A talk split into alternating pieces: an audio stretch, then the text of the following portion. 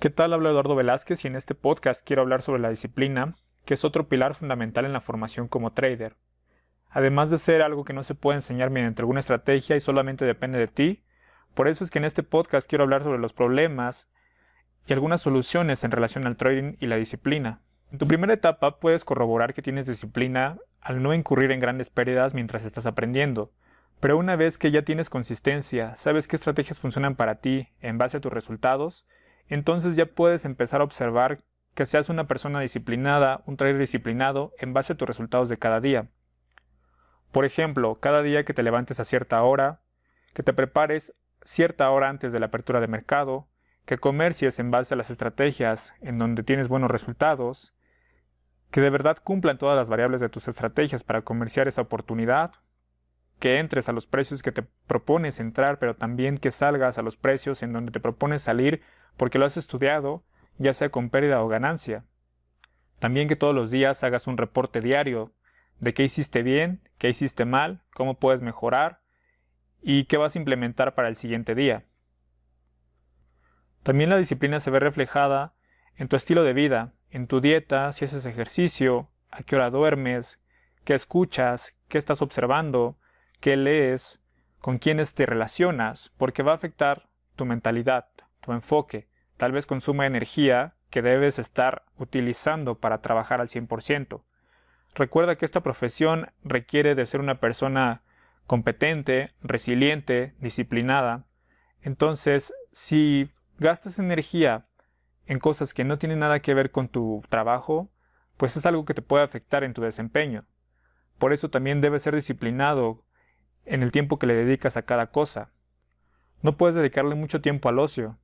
Ahora, exactamente la disciplina depende de cada quien y, por ejemplo, cuando comerciaste alguna emisora y obtienes los resultados que deseabas, te das cuenta cuando cumpliste con todo y tienes una calificación de 10 y sabes automáticamente que fuiste una persona disciplinada.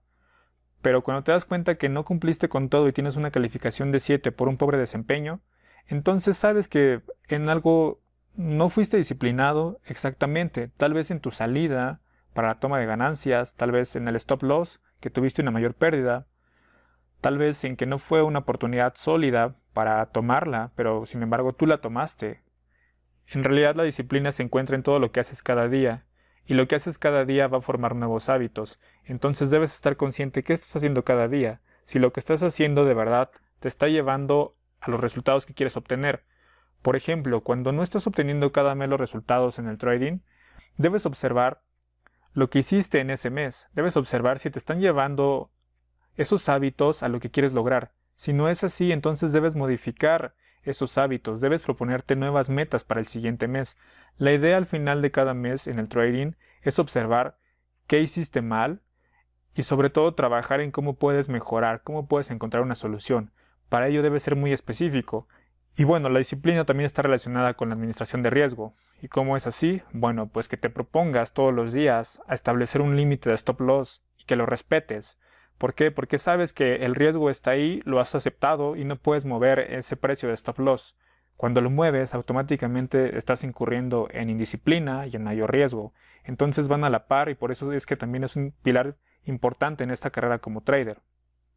Finalmente, algunas soluciones para la disciplina lo que yo recomiendo todos los días es hacer un video o una nota de voz mencionando qué hiciste bien, ya sea en el trading o en todo el día, qué hiciste mal, cómo puedes mejorar lo que hiciste mal y sobre todo encontrar una solución específica. Eso te va a ayudar muchísimo. Tal vez el primer día te sientas incómodo, tal vez la primera semana, tal vez sientas que es inútil, pero eso te va a ayudar a recordar al siguiente día qué debes mejorar y a estar consciente de tu disciplina. Eso a mí me ayudó. Al inicio igual lo sentía como algo inútil, pero es parte del cambio. Los cambios afectan, duelen, pero esto te va a ayudar para bien en tu carrera como trader, para tu disciplina y sobre todo también si tienes problemas en la administración de riesgo, se va a ver reflejado en ese respeto por el riesgo que debes tener todos los días en cada emisora.